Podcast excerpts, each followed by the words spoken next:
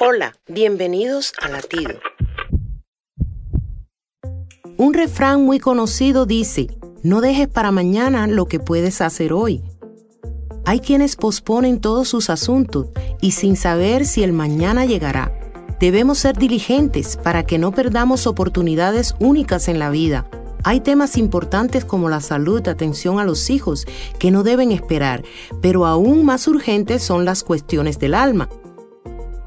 Jesús dijo al publicano Saqueo, hoy quiero visitar tu casa.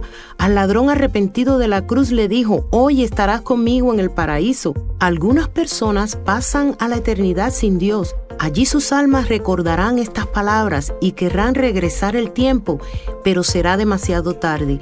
El mensaje de Dios no espera. Tu día de salvación es hoy. Latido les llega a través del ejército de salvación.